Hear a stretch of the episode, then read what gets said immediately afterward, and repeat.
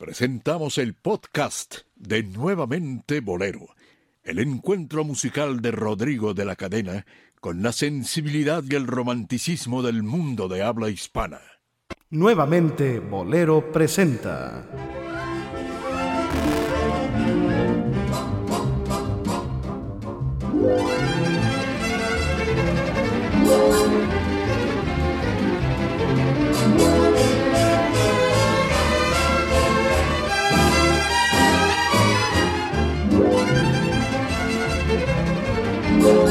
Bohemios necios.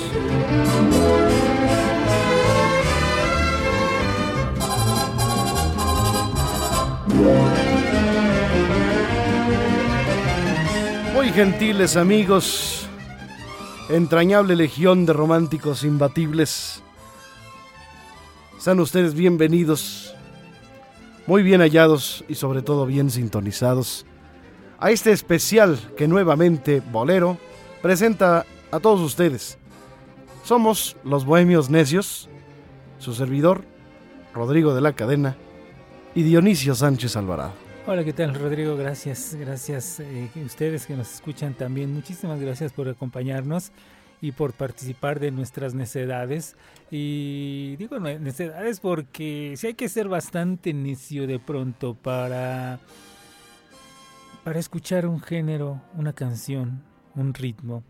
Y por más que le digan a uno que es un que está uno actuando en forma anacrónica, o sea, ya apegado al pasado o viviendo una, una falsa nostalgia, seguimos de necios, recordando y añorando aquella época, aunque no la vivimos, pero nos damos cuenta que al, lo que hemos vivido nosotros en este ambiente musical de la época que nos tocó a nosotros, nos damos cuenta que aquellos años fueron yo creo todavía más maravillosos.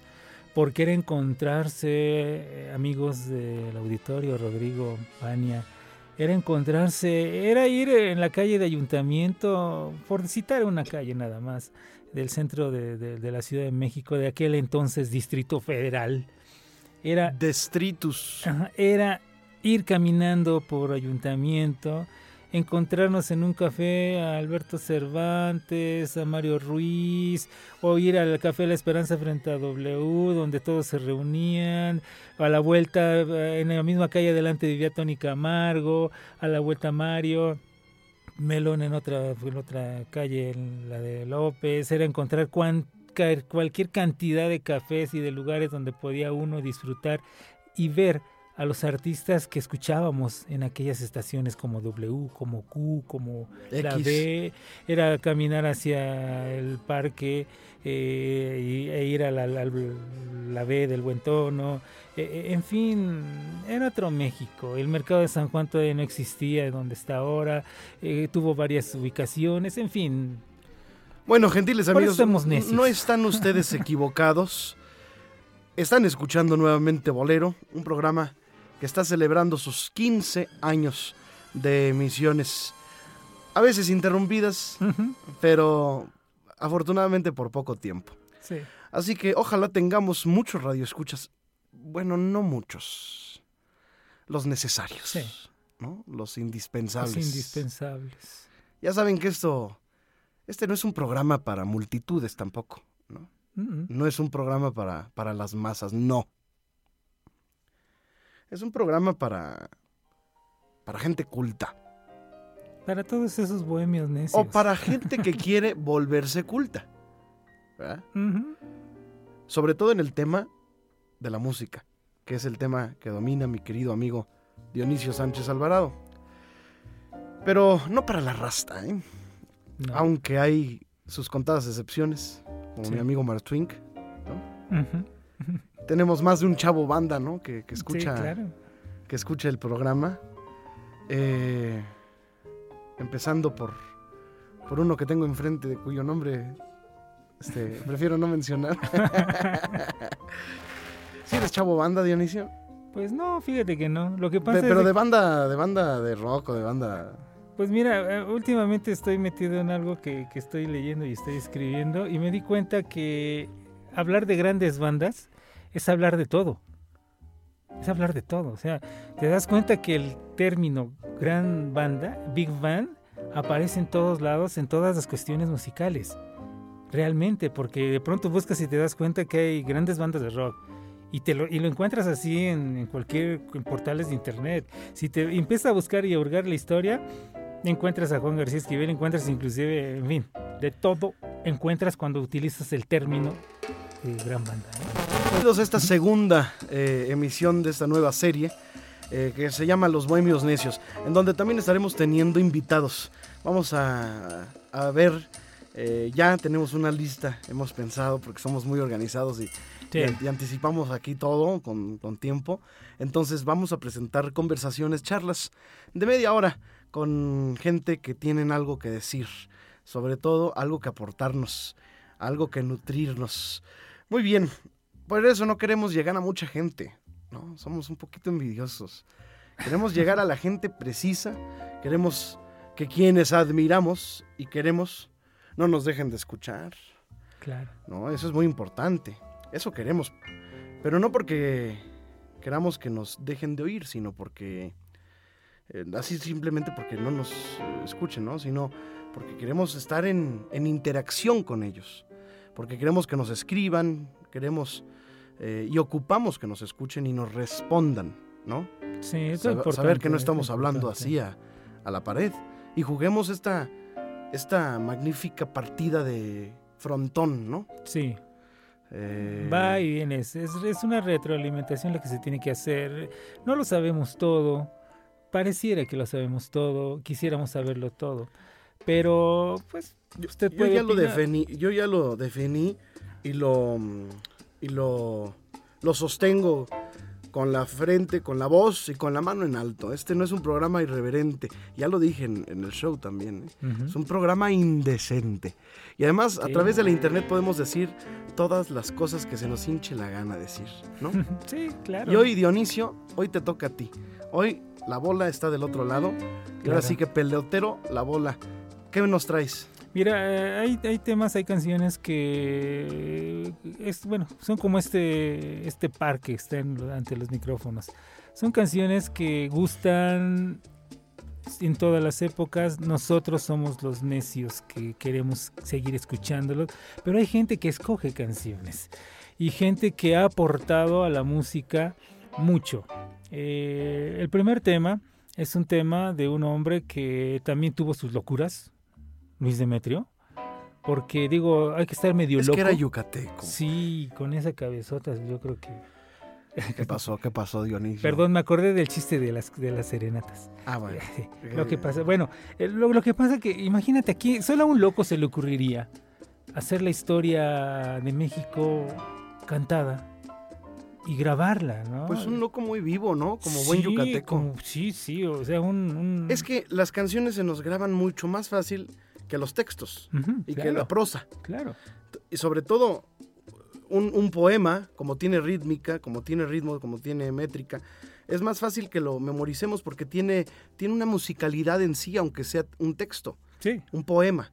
sí. Es mucho más fácil de memo- memorizar un poema que un texto de mucho ver, mucho, mucho texto, mucha Sí, sí. ¿y cua- ¿A letras. cuántos, a cuántos eh, de quienes nos escuchan eh, eh, no les sucedió o les sucedió que les compraron el disco, eh, aquel famoso disco grande, LP, donde venían todas las tablas de multiplicar? Dos y dos son cuatro. ah, sí, y, y se aprendía y se dos las... por una, dos, dos Y les ponían el disco y se aprendieron las tablas de multiplicar porque tenían música.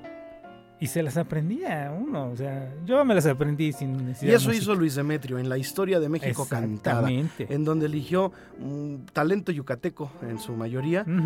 Los Montejos, Sergio Esquivel, Coqui Navarro, y todos grabaron ahí este, la historia de México. Además está muy bien, muy bien escrita desde la conquista, ¿verdad? Sí, sí. Y aparte, bueno, participaron ahí varios arreglistas, pero uno de los eh, de los que y tú- ya, ya, ya siento lo que me vas a decir. Eh, uno de los que Luis González Luis Pérez. González Pérez Ah, escribió ay. mucho. Para eso te traje al aire otra vez. Bueno, es que sí, fueron grandes amigos y, y- y Luis eh, Demetrio apoyó mucho a Luis González y Luis González apoyó mucho a Luis Demetrio. Pero sobre todo el tema que hoy vamos a escuchar, el arreglo que es de Luis González, eh, fue una maravilla que a mismo, Mario, a mismo Mariano Rivera Conde le encantó el arreglo. Fue de esos arreglos que quedan ahí para siempre. Porque después en una película el mismo Germán Valdés Tintán retoman el mismo arreglo. Y la interpretación es diferente. A mí me gusta con los dos, ¿no? Tintán o con Luis Demetrio. Pero la música, el arreglo, pero aparte también la armonización que hacía Luis Demetrio era... Y su texto es fantástico. Es fantástico, aunque... aunque y el remate, y el remate. el remate, es el que a muchos les movió las conciencias. Bueno, el público se estará preguntando de qué canción, estamos hablando. Sí, sí. Eh, siempre se me olvida el nombre. ¿Te parece que la escuchemos? Claro que sí. Adelante, pues. Es la interpretación de Luis Demetrio y el arreglo de quién, ¿cómo se llama ese cuate? Luis González Pérez. Ah, bueno.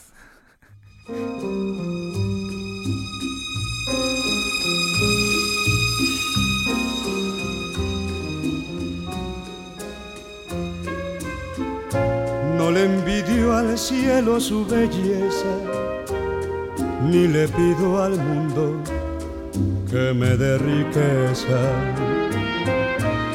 Vivo muy conforme en la pobreza mientras tenga el placer de tu presencia.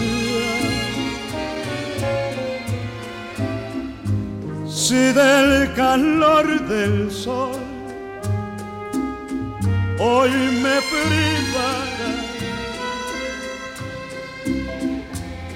yo prefiero tener el de tus brazos.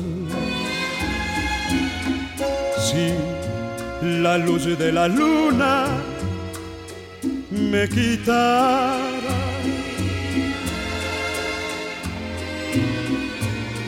Me ilumina mejor la de tus ojos. Tú eres la bendición que mi alma espera. la más grande ilusión de mis anhelos. Y muchas veces pienso en la locura que si no hubiera Dios, mi Dios tú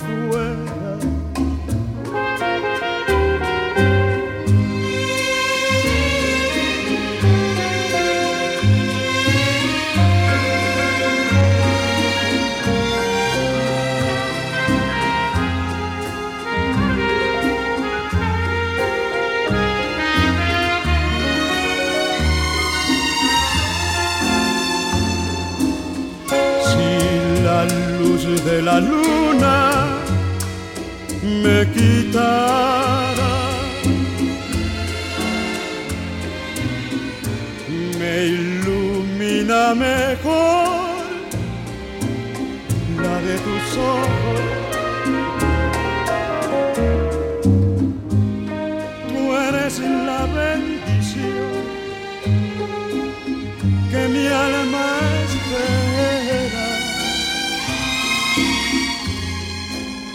la más grande ilusión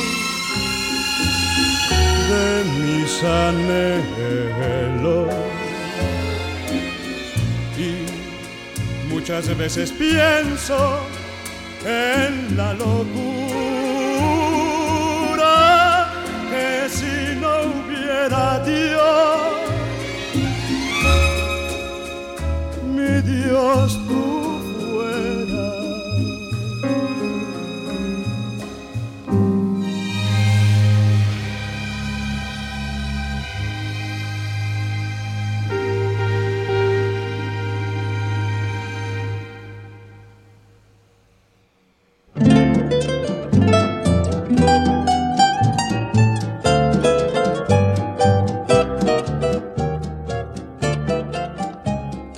Dionisio Sánchez Alvarado. Bueno, escuchamos el tema de Eres todo para mí, cantando Luis Demetrio, arreglo de Luis González Pérez, grabado con su orquesta en la RCA Víctor.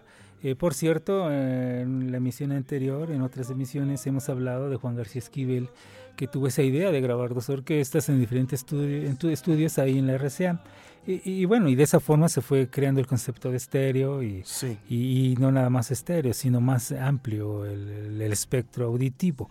Eh, cabe recordar y hacer mención que a esta orquesta, la, de Luis, eh, le dieron el honor, alto honor, de estrenar el sistema estéreo del RCA Víctor con este tipo de grabaciones. Ahora, eh, la importancia del arreglo, de los arreglos, los violines, el manejo de los violines, que perfectamente ya hacía gente como Roberto Pérez Vázquez, como Mario Ruiz Armengol. Chucho Zarzosa. Chucho Zarzosa. Casualmente, eh, Rodrigo, lo que, lo que de pronto nos hemos dado cuenta, últimamente ha habido una discusión, el hecho de que muchos músicos llamados eh, de música seria o de concierto clásica, de pronto menosprecian un poco lo que es el aspecto de la música eh, popular. Pero en, en, aquellos años era, era muy respetado ese trabajo porque gente como el que mencionaste, Chucho Zarzosa, el propio Luis González, eh, Mario Ruiz Armengol, ellos estudiaban con gente como León Mariscal, estudiaron con José F. Vázquez en la Libre de Música y, y, nos dieron o sea, esa calidad enorme que ahí adquirieron. Ahora, en el arreglo de Luis González, lo que sucedía con ellos, con Juan García Esquivel, con, con Mario Ruiz, con Luis González y otros, Chucho Zarzosa, ese tipo de arreglos, que trabajaban en el RCA es que retomaban cosas y se adelantaban al, tiempo en el cual estaban viviendo musicalmente hablando. Y eran comerciales sin necesidad eh, de perder su calidad.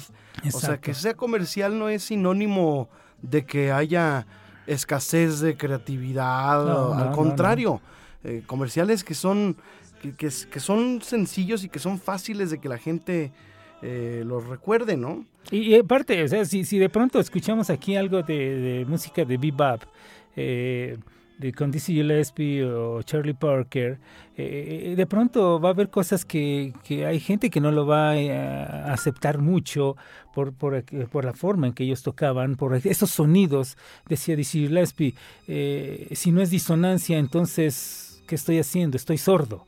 Eh, si no le escucho la, disonancia, esos sonidos encontrados. Pero entonces en el arreglo encontramos, eh, creo que es Nicolás Martínez el que está en la guitarra, está Roberto Velázquez en la trompeta, pero la, forma de tocar la guitarra... Es una trompeta también muy dulce, toda la manera en que se ejecuta el arreglo.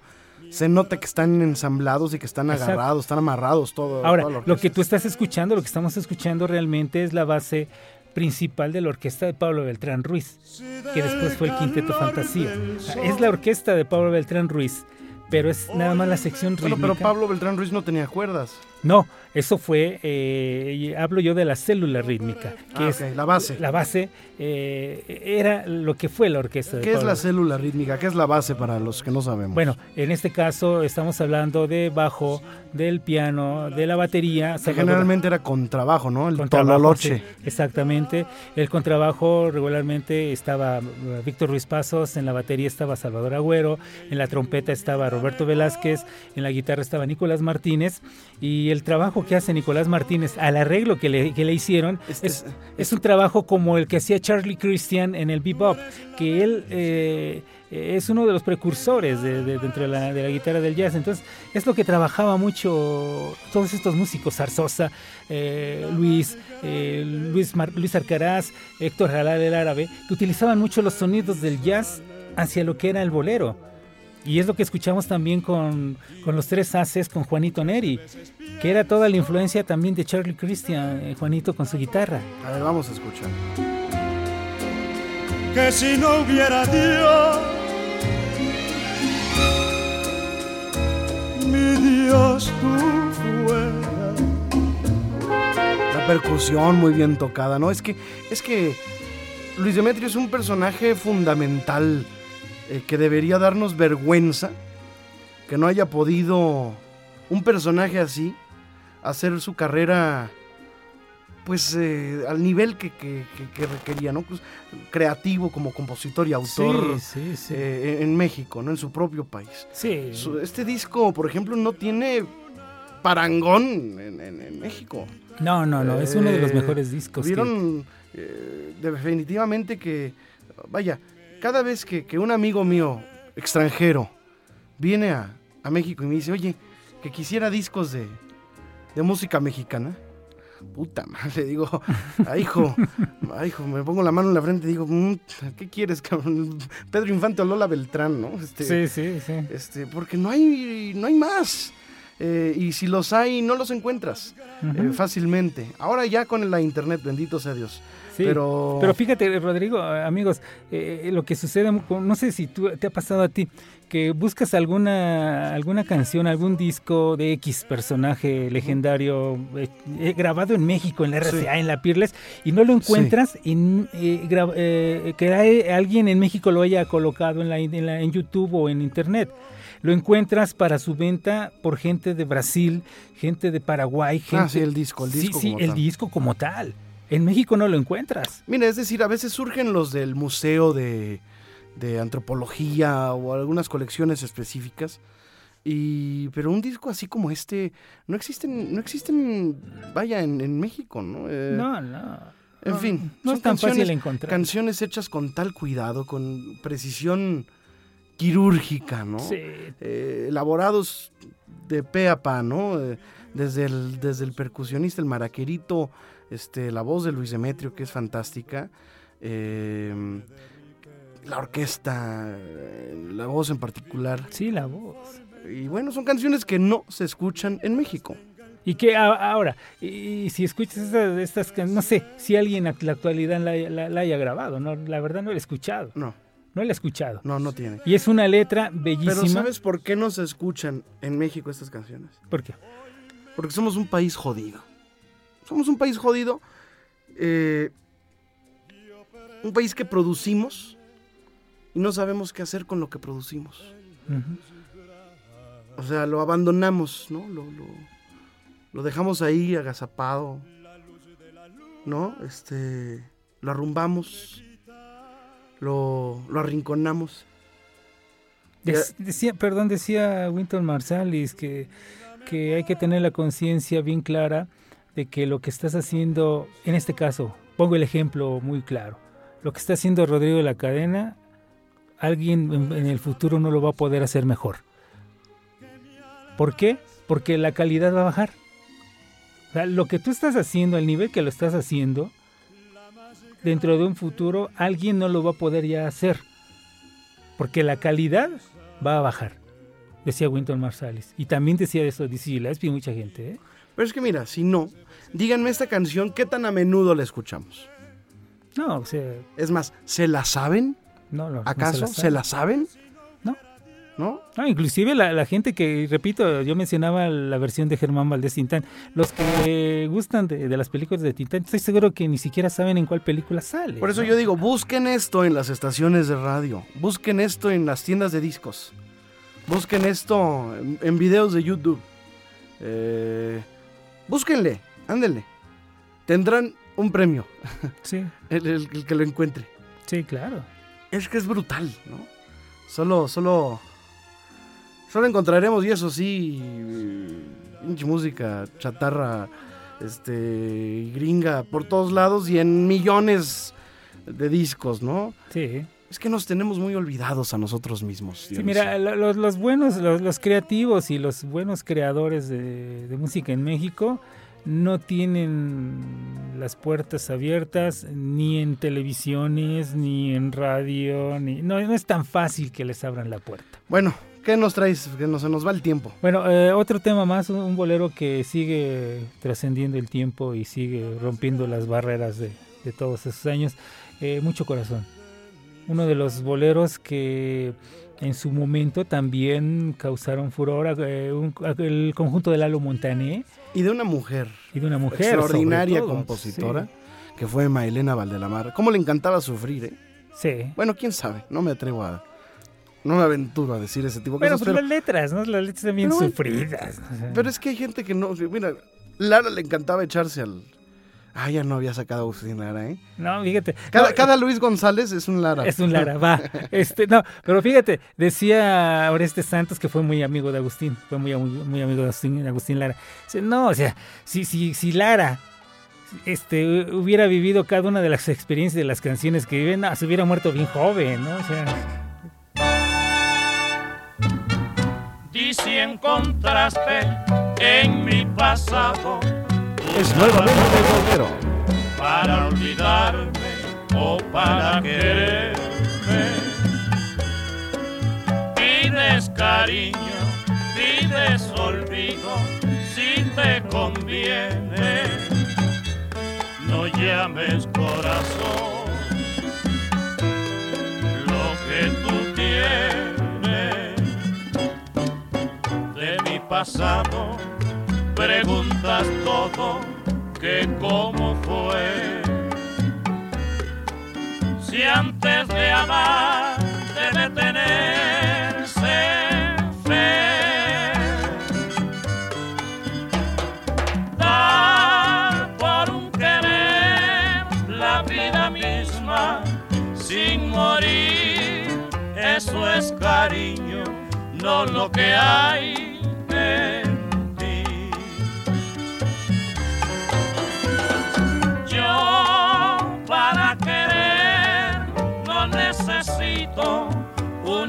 una razón, me sobra mucho, pero mucho corazón.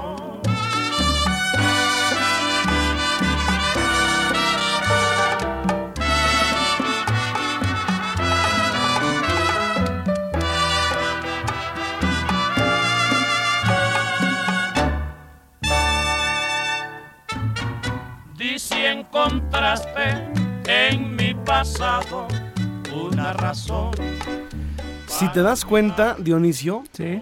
el arreglista escribe solamente una parte del arreglo, que es la, la introducción y el puente.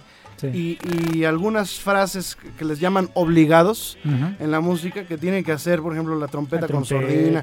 sí, Pero gran parte también del arreglo es improvisado. Y ahí se escuchan, eh, sobre todo el trompetista y también los percusionistas le echan a, a gusto. Mira, hay Y se hay- escucha orgánico, se escucha Exacto. humano. Hay, hay algo muy importante eh, eh, y ahí es el punto en donde entra de pronto el- la pelea que hay luego entre los músicos. Lo que estamos escuchando es un grupo netamente sonero, de soneros, de, que inclusive a tal grado fue la importancia de los soneros que interpretaban son cubano en México, mexicanos, mexicanos, que tuvieron que creer en el sindicato la sección tropical. Se Sí. creó la sección tropical para nada más manejar a los soneros. Y lo que estamos escuchando es el sonido neto de un conjunto sonero por músicos soneros mexicanos, el conjunto de Lalo Montaner. Y por eso soy así, soy arrabalero. El sonido es, como dices tú dices, orgánico, es arrabalero lo que estamos escuchando. Utril. Sí, sí, sí, es, es estar, parece que estamos en el antro de los 40, de los 50, oyendo esos conjuntos y Sí, escuchando, al, escuchando al mismo Moré y al mismo Montane cantando en, ya sea, no sé, a lo mejor, en, no sé, en el Bremer o en el Río Rosa o en el Montparnasse. Y son en- Benny Morey y Lalo Montané, ¿verdad? Sí, claro. ¿Y ¿Qué, qué orquesta es la que...? Es el conjunto de Lalo. Que realmente eh, la mayoría de veces eh, estaba Es como una sonora, ¿no? Exacto, era, ellos le llamaban conjuntos. Antes de que llegara la sonoritis en el 58 con la, con la Santanera, Sí. este, se les, les decían con- conjuntos. Y era el conjunto de Lalo Montané. Ah, porque ahí eh, se estilaba en ese tiempo que si tú conseguías el, el contrato para grabar, era el conjunto de Rodrigo de la Cadena. Si yo lo conseguía, era el conjunto de Dionisio Sánchez.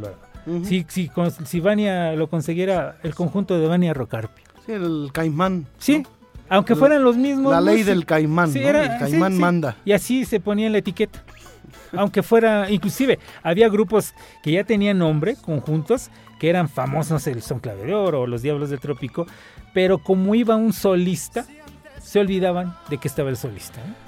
Ahora estamos escuchando a Luis Miguel y me dices que la interpretación cambia, Claro. pero el arreglo es prácticamente armónicamente Es, el, es, es similar. Que, conserva su esencia, ¿no? Exacto, si, si escuchamos los discos de Luis Miguel, que sacó el de, el de romance y todo esto que sacó de boleros, en la mayoría de los, de los arreglos se conservan. Se conservaron. El, el- el arreglo de Inolvidable es una copia del de Little Holmes que, de, de Tito Rodríguez, con, con Tito Rodríguez. Es una copia. Nada más le cambiaron los instrumentos y modernizaron algunos slaps del bajo. La barca, pues hasta le hablaron La a barca Chamín. está chamín, ¿no? sí, o sea, realmente conservaron la esencia. Es Aquí está. que, sí.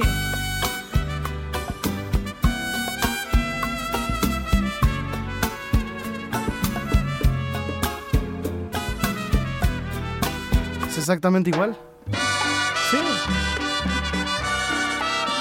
Ahora si te, ahora si te Ahora, a mí me gusta más este sonido. si tú te das cuenta tiene más fuerza, La tiene más todo, la o sea, tiene más todo. Es Sí, que es la neta. Sí, ¿por qué? Porque en aquel tiempo había trompetistas como Manolo Berrío, como Francisco Revilla Carabelita, como Manolo Guido, como, bueno, muchísimos. Pero es que este, también es el desprecio. Armando Tomé. Es el desprecio a lo viejo también, nada más por el simplemente hecho de ser viejo, o de ser mexicano, o de ser cubano, de ser latino, o de no estar de moda, ¿no? Ah, fíjate que, que nosotros rápidamente te lo platico, se los platico.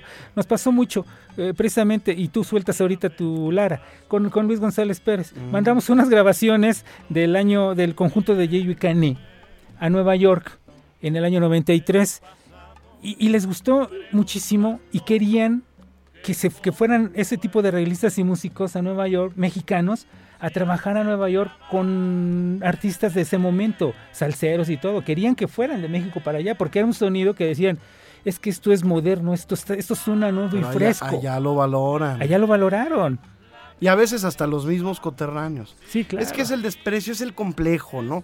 Es ese... mm, Cuando uno se olvida de, de uno mismo, uno se...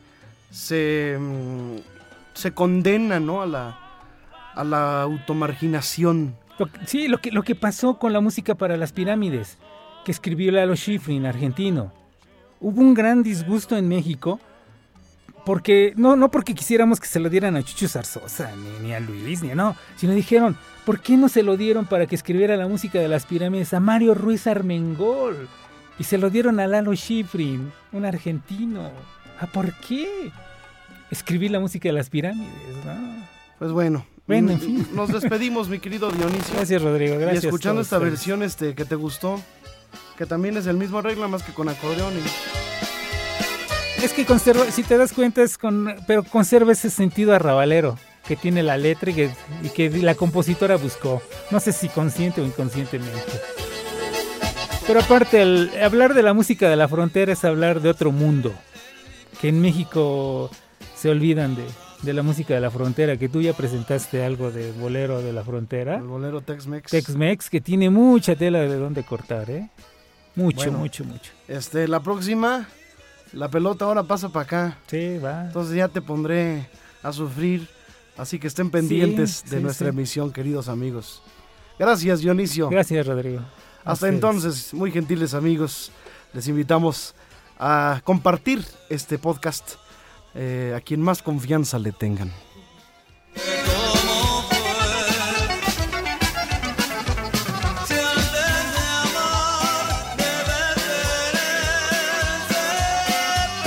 Nuevamente Bolero presentó Los Bohemios Necios.